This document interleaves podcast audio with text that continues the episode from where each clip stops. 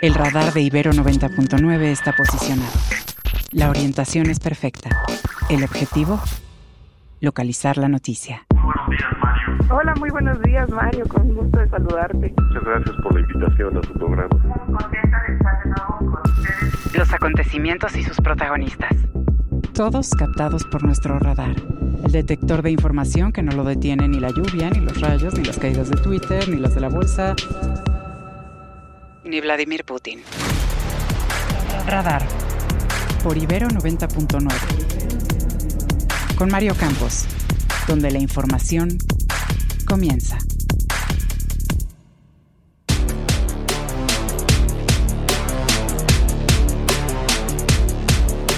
La Fiscalía del Estado de Aguascalientes descarta la existencia de un tercer presunto responsable en las investigaciones sobre la muerte del magistrado Ociel Baena y su pareja. Colectivos de la diversidad sexual se manifiestan en varios estados del país y en la capital para exigir justicia y que la muerte del magistrado se investigue con perspectiva de género. En Jalisco confirman el asesinato del subdirector operativo de la policía de Zapopan, Carlos Manuel Flores Amezcua, ayer en Guadalajara. Renuncian los secretarios ejecutivos del INAI, Oscar y Rosendo Ebeni Monterrey, tras la publicación de un reportaje que los acusa de usar recursos públicos para pagar la cuenta de un centro nocturno en 2014. Tras varias semanas de incertidumbre, el ex canciller Ebrard anuncia que se queda en Morena tras lograr un entendimiento con Claudia Sheinbaum para que se considere su equipo en la campaña del 24. Dice que no descarta que buscará la presidencia en el 2030. La Casa Blanca oficializa la visita del presidente de México, Andrés Manuel López Obrador, a San Francisco, California, donde se tendrá un encuentro el viernes con el presidente Joe Biden al margen de la reunión de la cumbre de la APEC. Radar 99.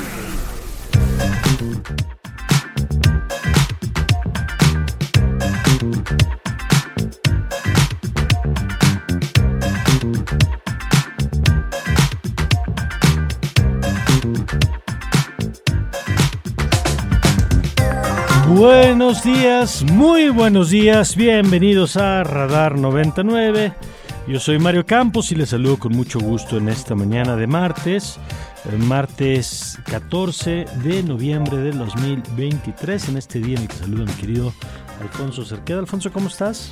¿Qué tal Mario? Muy contento de saludarte, de darles por supuesto la bienvenida a quienes nos acompañan esta mañana, esta mañana de martes 14 de noviembre, como bien dices, y saludando también a nuestra querida Sofía Ballesteros. Sofía, muy buenos días. Buenos días, ¿cómo están ustedes? Yo el día de hoy estoy muy contenta de estar aquí, pero también, no, está, está muy frío, muy brumoso afuera, como que dan ganas de quedarse a dormir. Pero bueno, aquí andamos con todo. Sí, la verdad es que esta eh, mañana, pues lluviosa, como dices, un chipi aquí en la zona de Santa Fe. Cuéntenos cómo se está viviendo por otros puntos de la Ciudad de México. Por lo pronto nosotros con un poquito de frío, pero con mucho entusiasmo de llevarle a usted la información. Hoy es un día importante, vamos a tener, entre otras, entrevistas con Santiago Aguirre, director del PRO, sobre el tema del padrón de desaparecidos. Va a estar Indre Kempis, la senadora, que se apunta como eh, contendiente para la candidatura presidencial por parte del Movimiento Ciudadano. Santiago Taboada, quien quiere ser el candidato de la oposición para la Ciudad de México, eh, que agrupe al PRI, PAN y el PRD del frente, eh, frente a Clara Brugada, que ya fue designada por parte de Morena PT Verde, va a estar Lourdes Morales, Sara Pantoja, nuestra mesa de análisis con Ernesto Núñez y José Antonio Crespo, así que ojalá nos acompañe de aquí ya hasta las 9 de la mañana, por ahí a Juan Esteban también. Juan, ¿cómo estás? Buenos días, acércate al micrófono. Buenos días, ¿cómo estás? ¿Cómo te va? Bien, bien, una mañana, como tú decías, brumosa y, y bueno, para iniciar el día. Muy bien, pues aquí estamos listos y cuando son las 7, bueno, antes, antes, antes, la vía de contacto para que participe con nosotros, 55 529 25 99 para que nos tenga ahí a la mano, 55 529 25 99 y cuando son las 7 con 7 minutos, vamos ahora sí en manos de Alfonso y de Sofía para que nos cuenten las noticias del día. Estas son las, estas son las noticias.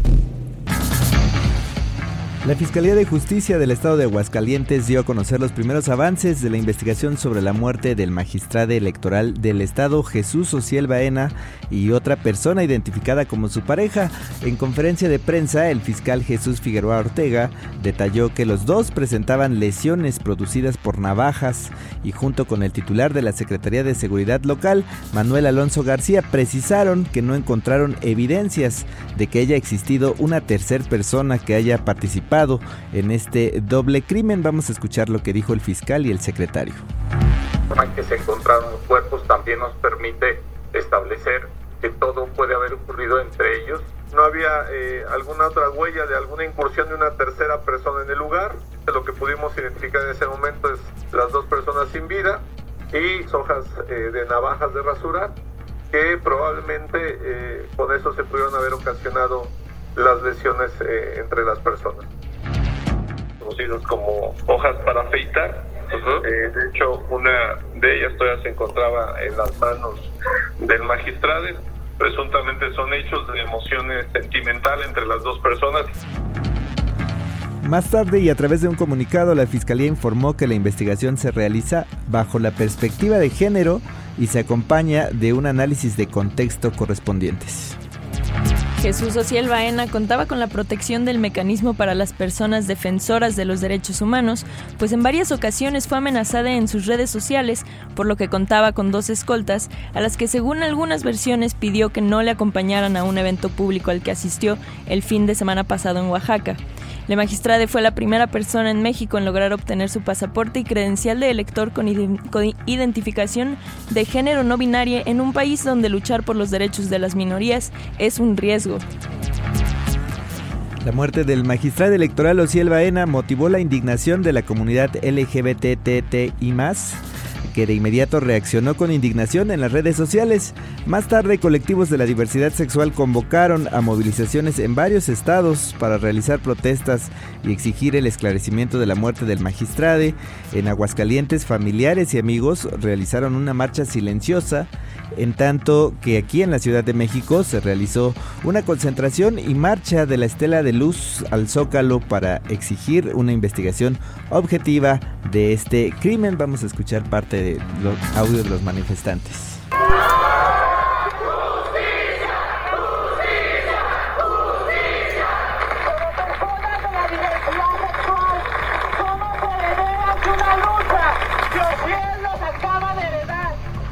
Bueno, y aquí vamos a seguir, por supuesto, atentos a este caso. Ayer muy interesante, muy importante la respuesta de esta eh, concentración que se dio en el caso de la Ciudad de México en la Estela de Luz, una concentración habitual, pero que refleja el peso que el magistrado Ciel Baena tenía no solamente en el ámbito del derecho, sino en el ámbito de la comunidad, como un actor, eh, un personaje que estaba llevando el tema, que estaba colocando, visibilizando temas desde el Poder Judicial, tradicionalmente conservador en muchos sentidos, y por supuesto, pues habrá que estar atentos al desarrollo de la investigación, que en los primeros momentos, digamos, las primeras reacciones, eh, no sé, por supuesto, no tengo los elementos, y hasta donde yo he visto nadie ha aportado elementos para descalificar lo que han señalado las autoridades, pero si hay mucha suspicacia, hay desconfianza sobre las autoridades, hay temor de que se quiera encuadrar este crimen simplemente como un asunto, pues como si hubiera sido un tema entre ellos, Habrá que ver la evidencia, habrá que ver la investigación, la transparencia de la investigación, la apertura de la investigación para que terceras personas y, organizaciones puedan acompañar y puedan atestiguar que se esté llevando todo en orden. Nosotros por lo pronto seguiremos atentos y en los siguientes días también seguiremos hablando de por qué es tan importante todo crimen, por supuesto, es importante, pero en este caso, ¿por qué el caso del magistrado Ociel Baena es relevante en términos de, de derechos en nuestro país? Y también en Jalisco fue asesinado el subdirector operativo de la policía de Zapopan, Carlos Manuel Flores Amezcua, cuando ingresaba a una cafetería donde cuatro personas, dos mujeres y dos hombres, le dispararon en repetidas ocasiones. Los agresores huyeron del lugar a bordo de un vehículo sin que pudieran conocer su ubicación. Y les contamos también que la semana pasada la comisionada nacional de búsqueda Carla Quintana aseguró públicamente que el gobierno de México intentaba reducir las cifras de desaparecidos en México y que por esa razón decidió retirarse del cargo. Así fue como lo dijo en un foro sobre el tema a través de la plataforma de Zoom. La intención es reducir la cifra de personas desaparecidas principalmente en este gobierno. Y ayer, ayer mismo en su conferencia matutina desde Sonora, el presidente Andrés Manuel López Obrador le respondió así. No es cierto que haya 126 mil desaparecidos. Hasta presentó la señora Carla un libro sobre el tema y ya le vamos a demostrar que cuando menos actuó de manera irresponsable, de mala fe. No, no, no, no, nada. Es muchísimo mejor poner al descubierto a todos estos farsantes que presentarles denuncia. Y el Instituto Nacional de Transparencia, Acceso a la Información y Protección de Datos Personales anunció la renuncia de los secretarios Óscar Mauricio Guerra Ford y Rosendo Evgeny Monterrey Chepov, señalados en una publicación de haber usado una tarjeta de crédito del instituto en 2014 para pagar la cuenta de un centro nocturno. De acuerdo con el comunicado, ambos funcionarios se separaron del cargo para que el órgano interno de control realice la investigación correspondiente. Y en temas electorales, luego de un poco más de seis semanas de suspenso, finalmente ayer el canciller Marcelo Ebrard anunció que no dejará Morena, que tuvo un encuentro con la virtual candidata a la presidencia Claudia Sheinbaum, con quien acordó un entendimiento para que su equipo de trabajo sea considerado dentro del proyecto del gobierno para 2024. Asimismo, agradeció a Movimiento Ciudadano su ofrecimiento para aceptar la candidatura presidencial por ese partido, así lo dijo. Ni voy a cambiar mis convicciones, ni voy a cambiar de partido, ni voy a dejar de luchar por lo que yo creo. ¿Qué sigue después del 2024? Pues trabajar para ese objetivo y yo siempre tendré en mente llegar a la candidatura a la presidencia. No voy a desistir de ese objetivo. Me parece que lo que procedía era dialogar directamente con Claudia. Y es lo que he hecho. Reconozco que ha sido receptiva a lo que he planteado. Tras conocerse la noticia, el dirigente nacional de Morena, Mario Delgado, y la misma Claudia Sheinbaum celebraron la decisión del ex canciller de seguir adelante con la transformación. Lo mismo hizo el presidente que durante su gira por Sonora fue cuestionado al respecto y se dijo feliz de esta decisión. Esto fue lo que dijo.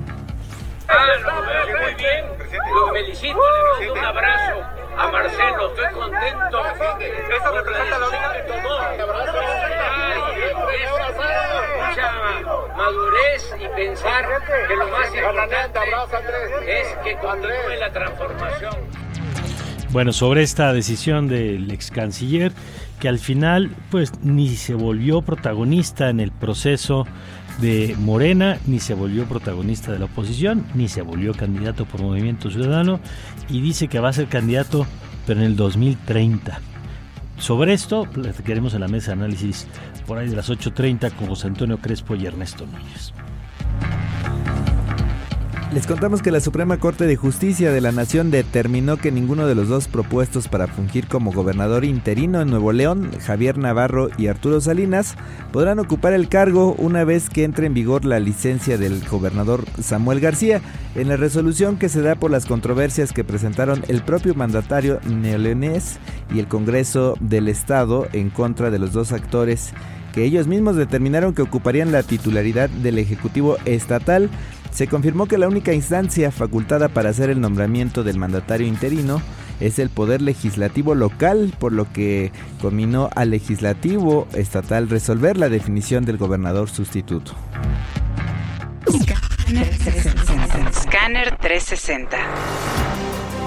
Y en noticias internacionales, los representantes de las 21 economías que integran el Foro de Cooperación Económica Asia-Pacífico, la APEC, mantuvieron reuniones de trabajo previas al encuentro cumbre que se realizará del 17 al 19 de noviembre en San Francisco, California, con la asistencia de los jefes de Estado de los países miembros.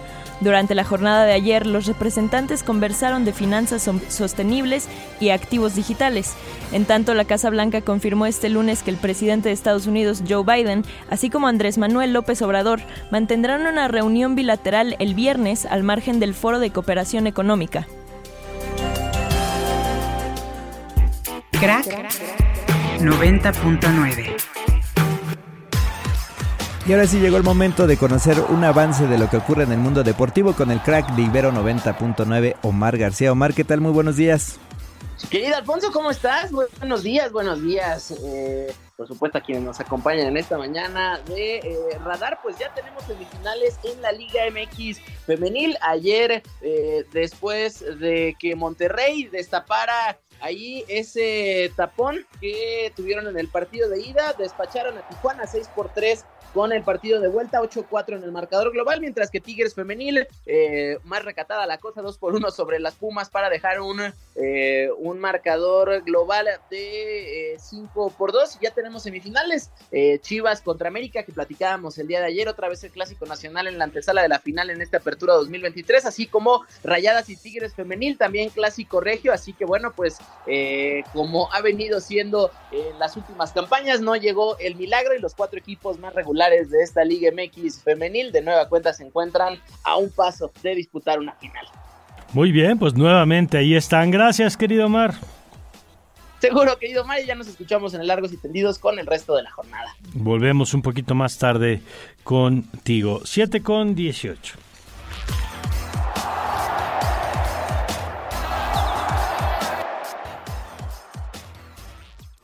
Radar.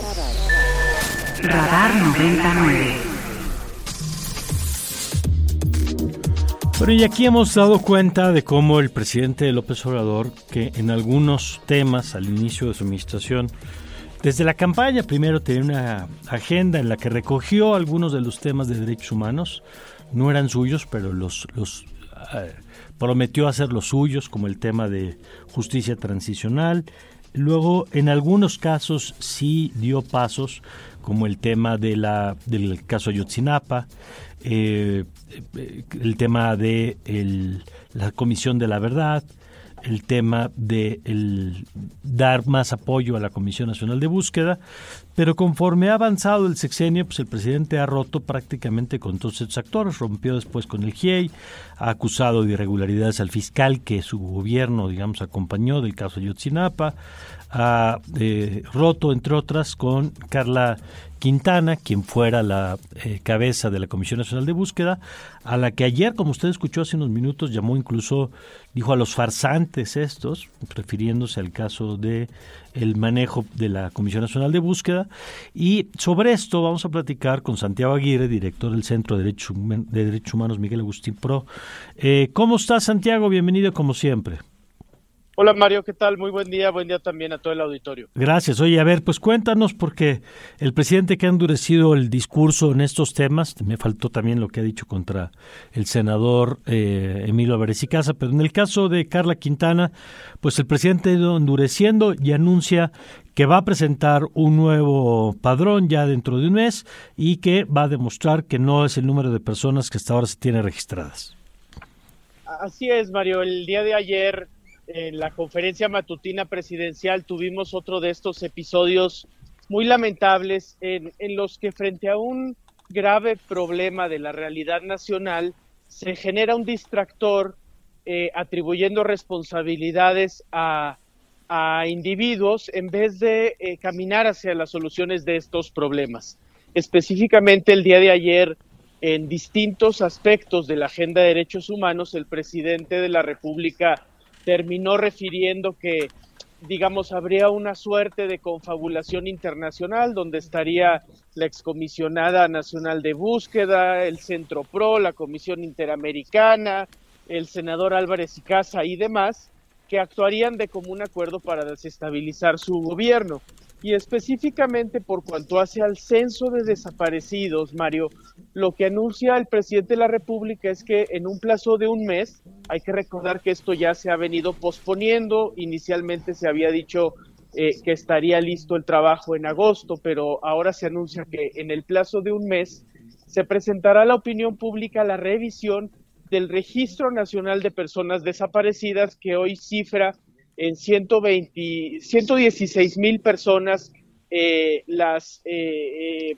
personas desaparecidas en el país. Ahora, sobre esto, Mario, hay que señalar que el Registro Nacional de Personas Desaparecidas, que es a lo que alude el presidente cuando se refiere a, un censo, es una herramienta prevista desde 2017 en la Ley General en la materia que intentaba em, ser un registro que nos permitiera dimensionar cabalmente la cifra de desaparecidos y de desaparecidas en el país. Ha tenido problemas en su conformación, eso es cierto e inocultable, Mario, eh, puede que existan simultáneamente fenómenos de subregistro y de sobreregistro. Mm, de, de, subregistro, Mario, porque pensemos tan solo en la realidad de las personas migrantes desaparecidas en México, cuyos casos muchas veces no se denuncian, y de sobreregistro, Mario, porque es cierto que las familias eh, en, este doloroso camino que es denunciar la desaparición de un ser querido, a veces van a las procuradurías o comisiones de búsqueda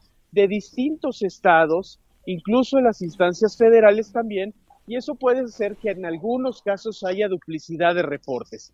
Pero siendo tan delicada eh, este tema, Mario, la depuración que esperábamos tendría que haberse hecho con mucho rigor, con una eh, metodología transparente, con supervisión de los organismos internacionales de derechos humanos y sobre todo tendría que haberse llevado a cabo por las autoridades facultadas para ello en un ambiente en el que se pusiera por delante lo prioritario, que es tener un recuento que nos ayude a entender cabalmente la dimensión del fenómeno. Lo que estamos viendo es otra cosa, Mario, porque lo, lo que el presidente pone por delante es la importancia que para él y su gobierno tienen terminar este sexenio con menos desaparecidos que el sexenio de Felipe Calderón. Y esa prioridad no es la prioridad de las víctimas, mm. Mario, y francamente anticipa un manoseo pues poco, poco limpio de, esta importante herramienta. Ahora, si esto pasa en torno al padrón y qué está pasando en torno a la comisión, ¿cómo se está llevando ahora el trabajo? Claro, es, ese es el, tema de fondo, Mario, porque, eh, digamos, México hace tiempo que cruzó los límites de lo razonable en este fenómeno y si tenemos en el registro nacional 113, pero el día de mañana resulta que que son 105 mil personas, de todas maneras seguiremos en medio de una enorme tragedia y por eso, pues más que la discusión de cifras, tendríamos que estar hablando de lo, de lo que tú refieres, de cómo está la Comisión Nacional de Búsqueda, de cómo está el Sistema Nacional de Búsqueda. Y ahí lo que tenemos, Mario, es una designación de una persona sin el perfil adecuado. La nueva titular fue nombrada hace un par de semanas, después de un proceso que no cumplió los estándares eh, a los que el propio gobierno se había comprometido en la anterior designación. Eh, y existen diversos aspectos de la labor sustantiva de la comisión y de otras autoridades vinculadas al tema que están en el olvido, Mario. Eh, nosotros desde el Centro PRO hemos seguido con mucha puntualidad los trabajos para la conformación del Banco Nacional de Datos Forenses, que está a cargo de la Fiscalía General de la República, que sería una herramienta muy importante para buscar a los desaparecidos. Y ahí quisiéramos ver el liderazgo presidencial, quisiéramos escuchar al presidente hablar en las conferencias matutinas sobre la importancia de este banco y en esos temas que son los sustantivos, la Comisión Nacional de Búsqueda, el sistema, el Banco Nacional de Datos, pues no vemos este empeño y esta priorización que hoy tiene la revisión del censo. Bueno, vamos a ver eh, cómo se sigue sabiendo este tema. Santiago, yo quisiera aprovechar que te tenemos en la línea nada más para pedirte un comentario más, eh, que no, no, no lo habíamos hablado antes contigo y entiendo si no tienes la información al respecto, pero platicábamos hace rato sobre el caso del asesinato del magistrado Jesús Ociel Baena y decíamos cómo, eh, si bien las autoridades en Aguascalientes han empezado a dar una versión de los hechos, pues hay primero mucha malestar, eh, hay desconfianza. Y lo que yo quisiera preguntarte, más, del más que del caso concreto, porque ese, insisto, a lo mejor no tienes la información, eh, no has tenido acceso a la información, pero ¿cómo tendría que conducirse la investigación en casos como estos si lo que se trata es de generar confianza en el desarrollo y no opacidad o no recelo de lo que estén presentando las autoridades? Eh, claro, Mario, y no, al contrario, te, agradezco eh, traer a colación el tema para poder expresar primero pues todo nuestro reconocimiento a, su trayectoria. Fue una persona que contribuyó a la visibilización y representación de una comunidad históricamente discriminada y mostró que la representación importa. Y por eso estamos viendo estas eh, expresiones de empatía, de solidaridad, de exigencia de justicia, no solo en la Ciudad de México, sino en distintas partes de la República. Ahora, en, en cuanto a la investigación, Mario, no conocemos los detalles, pero sí conocemos que hay un eh, patrón documentado en México de crímenes de odio en, contra de personas de la comunidad LGBT y más. Y eh, ese patrón de crímenes de odio va acompañado también de, un patrón recurrente de impunidad en el que con frecuencia eh, influyen investigaciones que no son conducidas de manera adecuada porque suelen dejar de lado las actividades de defensa y promoción de los derechos humanos que realizan algunas de las víctimas, como es este caso, para más bien priorizar las líneas que tienen que ver con inmiscuirse en su vida personal, reproduciendo algunos esquemas de discriminación y estereotipos. Claro, no estamos diciendo con esto, Mario, que no deban también de incluirse esas líneas, sobre todo por la dinámica de los hechos que conocemos hasta hoy, sin duda alguna que tiene que esclarecerse eh, el crimen y para ello no puede dejarse de lado ninguna línea. Pero lo que los estándares internacionales llaman en investigaciones de esta índole es a no incurrir en el sesgo muchas veces documentado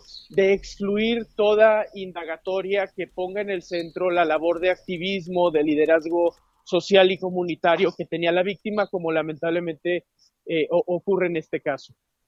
Bueno, pues vamos a seguir atentos a los dos eh, temas que hemos abordado hoy. Santiago, muchas gracias por estos minutos. Al contrario, gracias a ustedes como siempre, Mario. Gracias, Santiago Aguirre, director del Centro de Derechos Humanos Miguel Agustín Pro Juárez. Le adelanto, ahorita vamos a ir a las primeras planas, pero más adelante vamos a tener a Indira Kempis, senadora del Movimiento Ciudadano, y también vamos a tener a Santiago Tabada, quien es el candidato ya único del PAN en el proceso de definir la candidatura para la jefatura de gobierno de la Ciudad de México. En unos 15 minutos estaremos platicando con él también. Así que eh, si usted tiene comentarios, bienvenidos. Y antes de irnos a las primeras planes nada más, déjame eh, recoger este comentario que nos mandan a propósito del tema. Nos dicen eh, desde Aguascalientes, buenos días. En Aguascalientes a inicios de este año asesinaron a Ulises Nava en el Museo Descubre, activista y universitario de, eh, de la comunidad LGBT y de Guerrero. El caso quedó en que fue gente de fuera quien cometió el crimen. Ayer la indignación y tristeza fue la constante al escuchar los comunicados oficiales que estigmatizan y cuentan una serie de eventos sin lógica alguna es una falta de respeto y hasta de procedimientos. No podemos confiar en la Fiscalía de Aguascalientes. Entrevistan a los dirigentes de los colectivos y nos manda saludos desde Aguascalientes Luis Navarro, a quien le agradezco eh, el mensaje y por supuesto vamos a seguir atentos a esto que nos comparte eh, Luis. Muchas gracias. Y ahora sí, nos vamos con las primeras planas.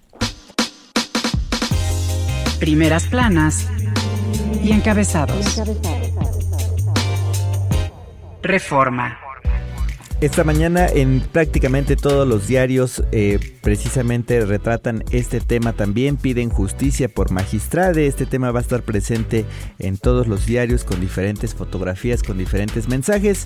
El titular de Reforma pacta Ebrard con Sheinbaum ofrece Morena indagar anomalías en proceso interno y sancionarlas. El Universal. En el Universal, Sedena redujo acoso y hostigamiento, pero la Marina no. Esto es lo que los expertos señalan y dicen que hay un subregistro de casos ante la falta de una cultura de prevención y denuncia de cualquier abuso, aunado a la impunidad de los agresores. La jornada. Ponen aprietos a Samuel García. La Suprema Corte deja sin gobernador interino a Nuevo León. Milenio. En Milenio, Ebrard se pliega con Sheinbaum porque ella tiene el bastón.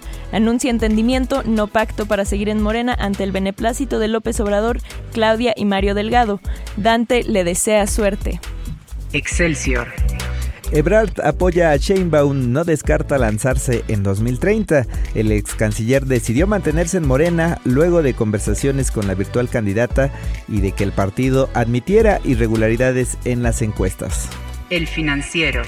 El gobierno usó 304 mil millones de pesos de los fondos de estabilización, esto según los datos de Hacienda. Al cierre de 2018 los fondos sumaban más de 380 mil millones de pesos, mientras que al noveno mes de 2023 ya tenía solo 84 mil millones. El economista. Iniciativa privada plantea alza salarial inferior a la que pretende el gobierno en 2024. Va por un aumento de 12.8% general y 6.6% en la frontera norte. El Sol de México. Estalla crisis en la 4T por desapariciones. El presidente va contra la comisión de búsqueda y acusa que se alteraron los padrones por gente ajena a su movimiento. Prensa internacional. Arrancamos con New York Times, donde reporta que Estados Unidos gestiona las expectativas de un gran avance antes de que Biden y Xi Jinping se reúnan en esta misma semana, el miércoles. Están reuniéndose estos dos presidentes. Por su parte, el país reporta que unos 40 españoles han salido de Gaza tras más de un mes bajo asedio y el gobierno confía en poder evacuar hoy a otros 80 palestinos con doble nacionalidad. Radar. Radar 99.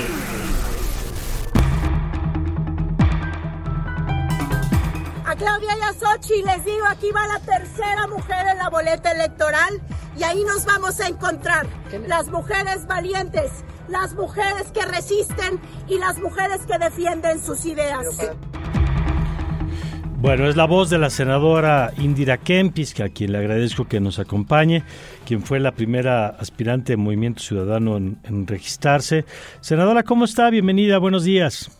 Hola, muy buenos días. Gracias por el espacio. Gracias a, a, usted. A ver, cuéntenos, primero, pues, ¿por qué quiere ser la candidata de Movimiento Ciudadano a la presidencia? Mira, desde hace más de una década participo en la vida pública, primero exigiendo justicia desde las calles y después eh, haciendo proyectos como emprendedora social. Al final me metí a la política porque entendí que no le puedo dejar el país a unos cuantos. Y entonces desde hace cinco años, en mi primera incursión, llegué al Senado de la República a representar a Nuevo León, mi estado, y ahora mismo sueño con un país incluyente, libre y próspero en medio de esta crisis permanente. ¿Cómo va a ser el proceso, senadora? Usted, por cierto, senadora por eh, el Estado de Nuevo León. ¿Cómo viene ahora la etapa dentro del Movimiento Ciudadano?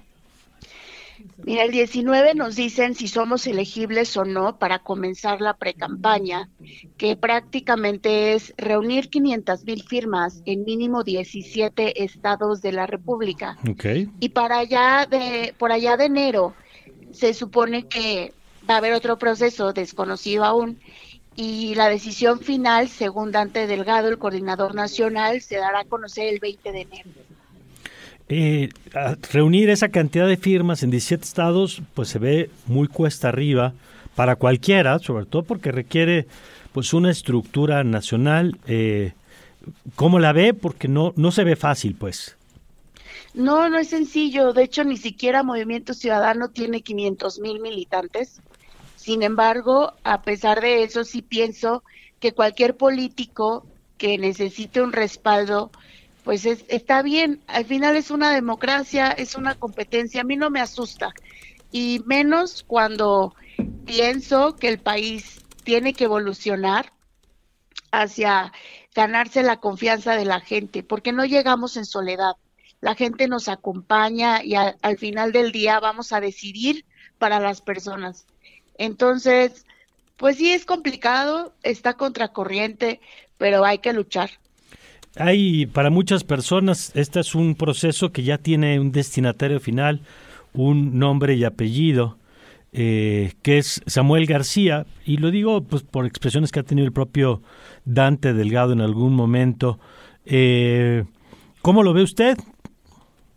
Pues es, es, es regresar al, al, viejo PRI. Movimiento Ciudadano no quiere parecerse al PRI, a ese viejo PRI, eh, pero tal parece que hace todo para hacerlo.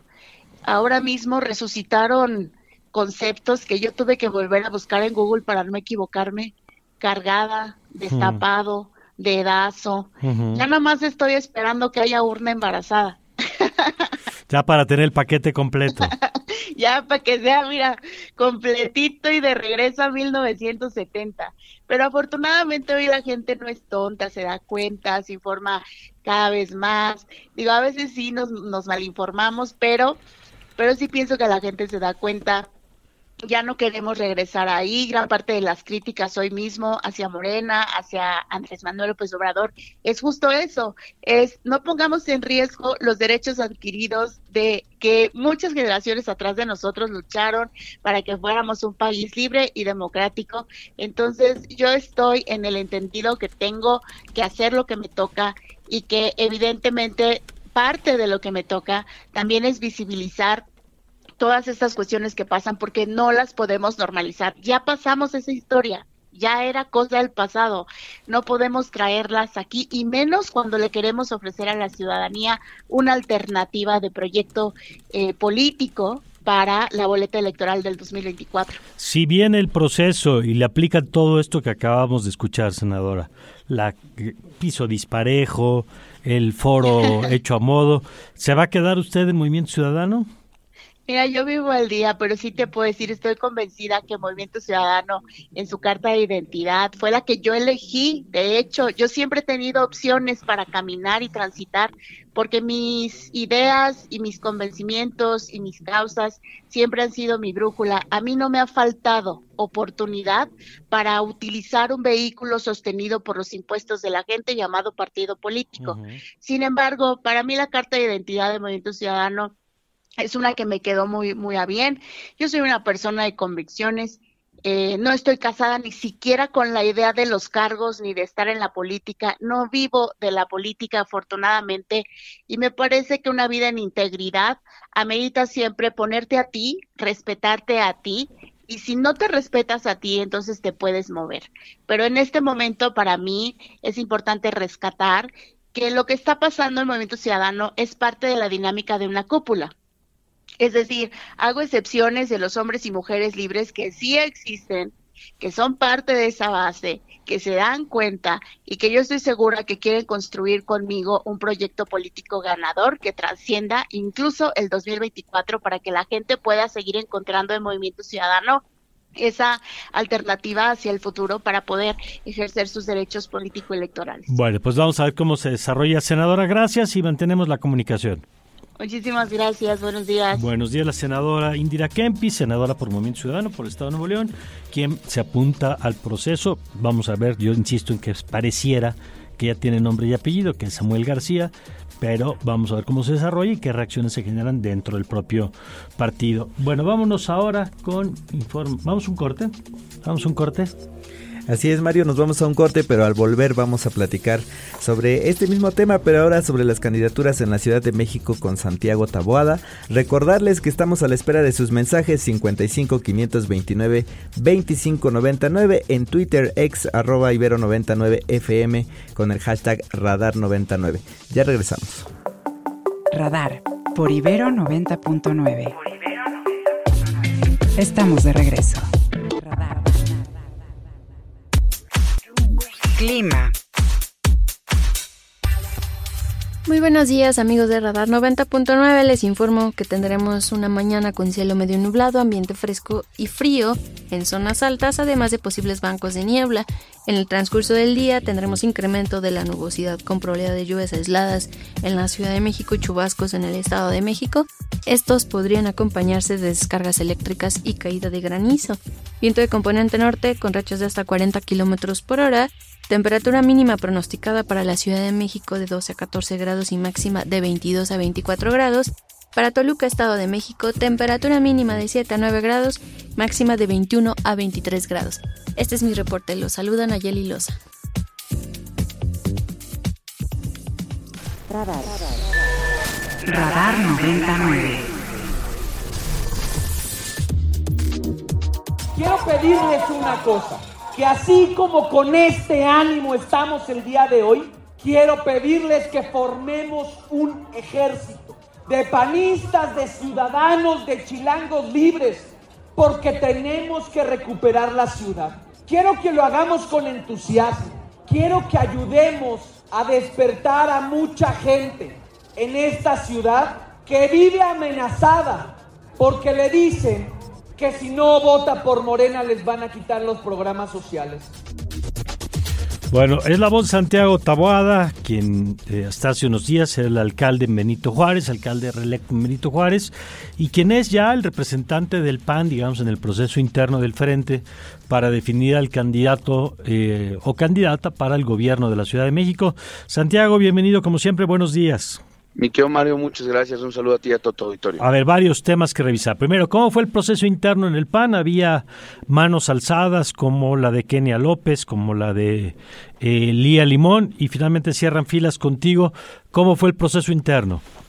Bueno, primero fue, y hay que decirlo, porque así eh, acostumbramos también en el PAN, eh, y yo lo digo, tengo la fortuna de contar con con tres mujeres extraordinarias, con tres eh, mujeres muy generosas.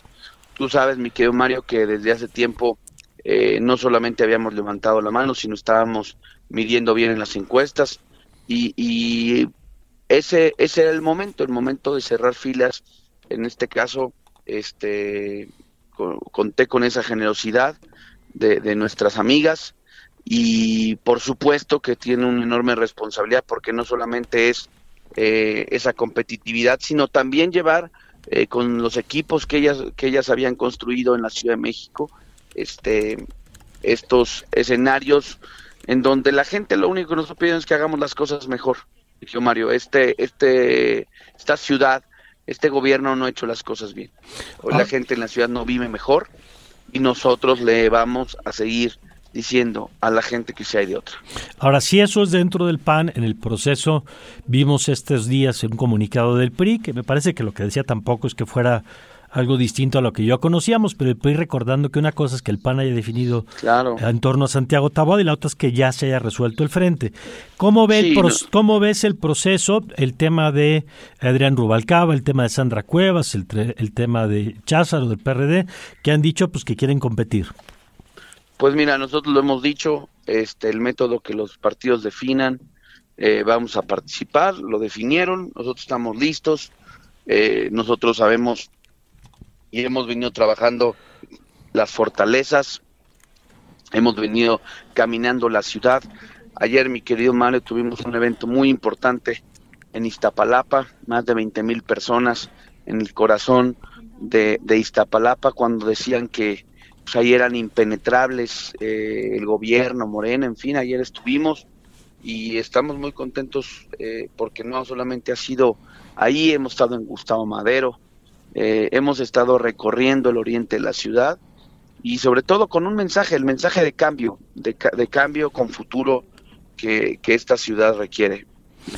Eh, ¿Qué representa para Santiago Taboada el que sea Clara Burgada y no Omar García Harfush? ¿Cómo vieron pues desde el PAN esa decisión que fue un, del proceso interno de Morena, pero les afecta en algún sentido? Pues mira, es una decisión que tomó Morena. Yo lo he dicho y yo lo había dicho que a quien nos pusieran íbamos a ganar. Este, ellos optaron por la candidata que perdió. Eh, que no es competitiva, que ya lleva de saque menos 16 puntos, mi querido Mario. Imagínate, se van a presentar con la candidata derrotada. Y pues nosotros le, vamos, lo único es que vamos a también aplicarles eh, a ver, ahí te perdimos un poquito. Que vamos a aplicarles, ¿qué dice, decías? La derrota. Mm. La derrota, como lo hicimos en el 21, les vamos a ganar más este, mi querido Mario, como lo hicimos en el 21. ¿Cuáles ves como los temas? Eh, estamos todavía en el proceso interno de definición, pero eh, claramente pues la gente ya está viendo opciones, ya te está viendo a ti, está viendo a Clara Brugada, está viendo, supongo que también a Salomón Chetorivsky que ha alzado la mano por Movimiento Ciudadano. ¿Cuáles son los temas que desde tu perspectiva van a definir, van a ser los ejes en torno a los cuales gire la discusión de la elección en la Ciudad de México? Yo creo que en la Ciudad de México está a discusión un modelo. Eh, los, los que hemos gobernado y hemos dado resultados y quienes han gobernado y las cosas en donde gobernaron siguen igual. Yo siempre lo he dicho que en esta ciudad no tendría que, que ser que dependiendo del lado en el que vivas es el servicio público que te toca.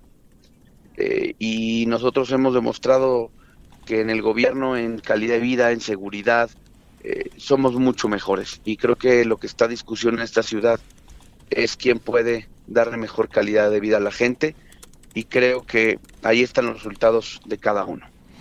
Eh, uno de los temas que ha señalado desde el gobierno de la ciudad es eh, el, que llaman el cártel inmobiliario. En estos días eh, veíamos que incluso hacían acciones contra algunos algunas personas. Eh, ¿Cómo ves ese tema en términos de si va a ser uno de los ejes que desde el gobierno de la ciudad van a estar empujando? Pues mira, Mario, son las preguntas recurrentes, inclusive ya tú me las has hecho en otras ocasiones llevan dos años eh, con la misma cantaleta. Yo les he venido demostrando que pues sus invenciones y su persecución política no me va a doblar. Yo no me voy a echar para atrás. Ya hasta un medio internacional tuvo que venirles a decir que ocupan los recursos del Estado, ocupan los recursos para buscar a las personas desaparecidas en esta ciudad. Eh, en escuchar a la oposición ya tuvo que venir eh, un juez, un medio internacional, porque pues yo he venido denunciando todo esto desde hace muchos años, Mario. Y pues de una u otra manera decían que como el gobierno decía que eso era una mentira, pues no, no, no nos daban por buena la versión. Y ahora eh, tuvo que desenmascararlo un medio internacional para, para confirmar lo que yo he venido diciendo. Llevan eh, tres años muy nerviosos, eh, pero que no se preocupen tranquilicen que les vamos a ganar Ayer siete meses. platicábamos con Arturo Ángel sobre este tema de la de las solicitudes de la fiscalía para investigar y geolocalizarte a ti y a otro grupo de personas. Ha dicho la fiscalía que eran eh, documentos falsos que no provenían de la fiscalía, aunque están firmados por documentos que sí trabajaban dentro de la fiscalía. Pero la dificultad ahora es que quién tiene que investigar eso, Santiago. Porque está complicado que, que se investiguen ellos, ¿no? Pues mira, yo no creería en ninguna investigación hecha por ellos, pues han demostrado, no solamente con nosotros, ahí están eh, las madres buscadoras, ahí están los colectivos de mujeres, ahí están este los casos tan representativos en, en esta ciudad como el de Alejandra Cuevas. Entonces, yo lo que te quiero decir, eh, quiero Mario, es que esta, esta fiscal, si tuviera tantita dignidad, tendría que estar renunciando y no buscando ni presionando eh, a legisladores eh, intentando eh, la ratificación, una ratificación que no tiene los números, que la única manera de tener los números es amenazando a los diputados y yo espero, y te lo quiero decir, mi tío Mario, que esto no pase por el bien de la ciudad. Estas campañas son campañas que van a ser en tándem en el sentido en que pues va la candidatura presidencial y va la candidatura para la jefatura de gobierno una vez que se definan los tiempos. Eh, vamos a ver cómo se desarrolla el proceso dentro del frente en la ciudad, pero si tú fueras el, candidato, pues estaría acompañando a Xochitl Galvez, quien eh, ya está definida será la candidata a la presidencia. ¿Cómo la ves y cómo la ves en la ciudad? Muy bien, la verdad es que Xochitl eh, ha demostrado durante muchos años ser una gran candidata, es una mujer eh, que quiere y que ha demostrado eh, que las agendas que ha defendido no son en función de una candidatura, son en función de, su trayectoria, pero también de la profunda convicción que tiene por servir a la gente. Yo estoy seguro y en siete meses eh, será nuestra próxima presidenta. Bueno, pues yo te agradezco, Santiago Taboada. Vamos a ver cómo se sigue desarrollando eh, en estas semanas. Eh, ¿Te gustó el proceso que definieron para la selección del candidato? Pues yo lo que he dicho, el, que nos pusieran, ahí vamos a estar y vamos a estar eh, compitiendo porque lo que le urge a esta ciudad es que cambie y que cambie ya. Bueno, gracias Santiago.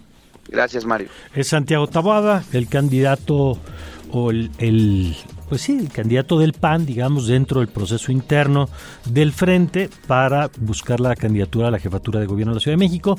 Reitero que así como hemos platicado en varias ocasiones con Clara Brugada, la hemos estado buscando ahora.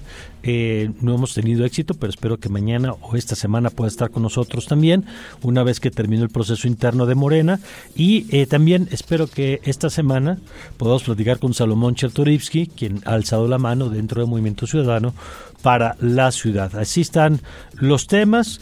eh, quien, de quien fuera pues, alcalde de Benito Juárez, con sus propios temas también eh, de valoración que cada persona tendrá sobre la gestión en la alcaldía y por supuesto de la gestión de los partidos y de los gobiernos, tanto local como de la Ciudad de México y el federal, que serán los actores que pesen en la elección. Bueno, 7 con 54.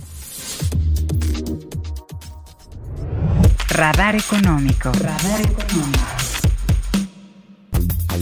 Esta mañana en el Radar Económico les cuento que la organización México Cómo Vamos propuso que parte de las ventas del Buen Fin sean destinadas a apoyar a la reconstrucción del estado de Guerrero, el cual fue afectado en semanas pasadas por la llegada del huracán Otis a sus costas.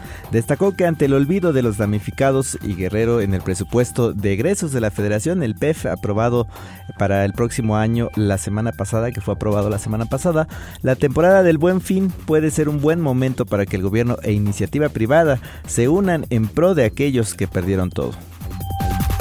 Les cuento también que el sector empresarial del país propondrá un incremento al salario mínimo general de 12.8% para el 2024.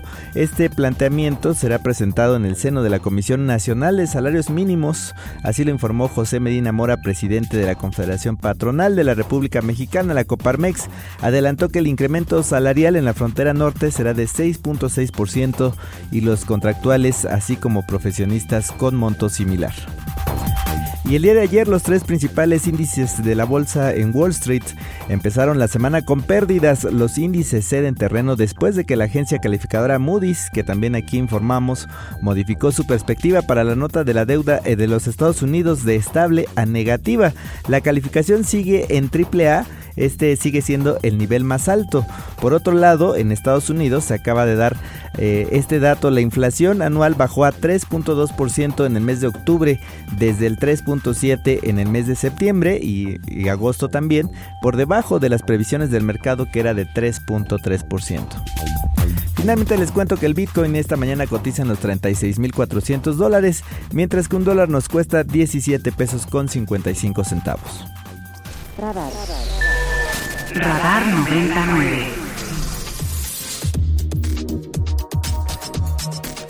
Gracias por seguir con nosotros en esta mañana. Gracias por sus comentarios al 55 529 25 99 55 529 25 99 y nos vamos como todas las semanas con nuestra querida Lourdes Morales. Lourdes, ¿cómo estás? Muy buenos días.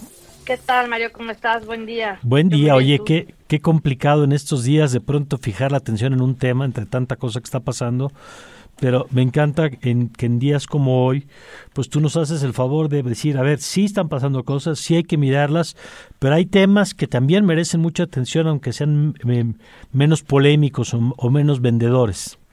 Pues sí, hubo, hubo su polémica en el momento, pero desafortunadamente sí, la coyuntura a veces eh, rebasa el, detalle en el, en el debate público. Y bueno, pues como sabes, finalmente quedó aprobado el presupuesto de egresos de la Federación 2024. Cuando se entregó el proyecto, ya habíamos alertado en este espacio pues de, del fortalecimiento de la militarización en el país con el aumento eh, al presupuesto de la Sedena, ya que ahora se encarga de todos los proyectos emblemáticos de esta administración, más una serie interminable de tareas que eran de carácter civil, se le aumentó 132% el presupuesto, a la Marina 41.7% y obviamente eh, a la Guardia Nacional también hubo, hubo un aumento, ¿no? Lo cual que vemos una tendencia al incremento del presupuesto de las Fuerzas Armadas. Eso ya lo habíamos eh, mencionado, no hubo cambios. Entonces, pues me gustaría centrarme en las reasignaciones y las últimas, las, las, modificaciones de última hora que salieron, a pesar de que no hubo un debate amplio y a pesar de que se cruzó Otis en el camino y todos esperábamos pues que se aprobara un fondo especial, presupuesto específico para atender la emergencia a Guerrero y pues esto, esto no fue así. Eh, se asignó, se reasignó un total de 20.451 millones de pesos. ¿Y de dónde vienen estas reasignaciones que son las que generan pues bastante inquietud? Pues básicamente se le hizo un recorte que no estaba previsto a los ramos autónomos, principalmente al Consejo de la Judicatura Federal y al Instituto Nacional Electoral. eh, justo en el año que vamos a tener pues la elección más compleja en la historia reciente del país.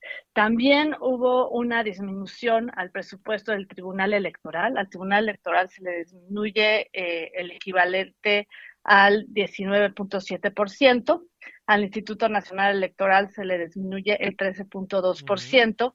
Y el Consejo de la Judicatura tuvo un aumento del 7, digo, una disminución del 7.2%, pero luego, debido a la polémica que se desató, hubo tres reservas en donde parte de esa disminución del Consejo de la Judicatura se reasignó al tribunal, como que dijeron que no les vamos a dar más, pero pues que le dé el Consejo de la Judicatura, ¿no?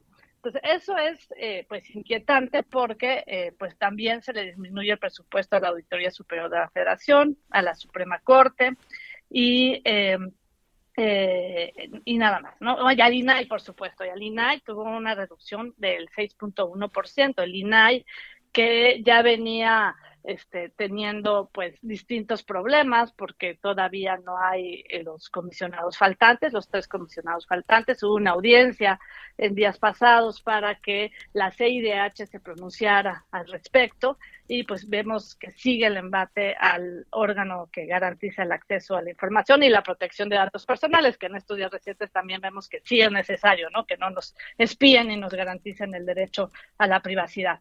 Eh, otra alerta que hay es que eh, hubo una reducción a las participaciones y a las aportaciones a estados y municipios, a gobiernos subnacionales, en donde recibirán menos de 6.300 millones de pesos.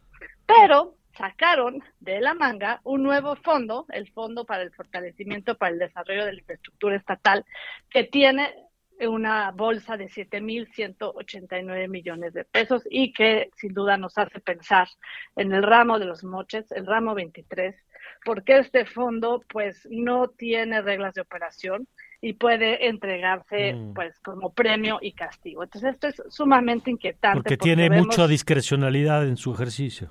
Exactamente, se refuerza la tendencia a la centralización, se refuerza el uso del presupuesto público, pues sin muchos mecanismos de rendición de cuentas, se fortalecen las vías del clientelismo a través de las transferencias directas y bueno, pues se, se acota la, capacidad de activar los contrapesos que son tan necesarios para evitar gobiernos autoritarios. Mm. Pues muy importante esto que señalas, eh, porque eh, las instituciones son importantes, la forma en la que se atienden los problemas es importante, eh, la, manera en la que se está tratando a las instituciones y las competencias que tienen es relevante. Así que gracias, Lourdes, como siempre. Por nada, buen día. Gracias, muy buen día, Lourdes Morales, con su análisis. Y nosotros vamos a ir con música, pero antes nada más le confirmo que mañana va a estar Salomón Chalturipsky en este espacio, así que me da mucho gusto. Y seguimos, eh, por supuesto, con el espacio abierto para Clara.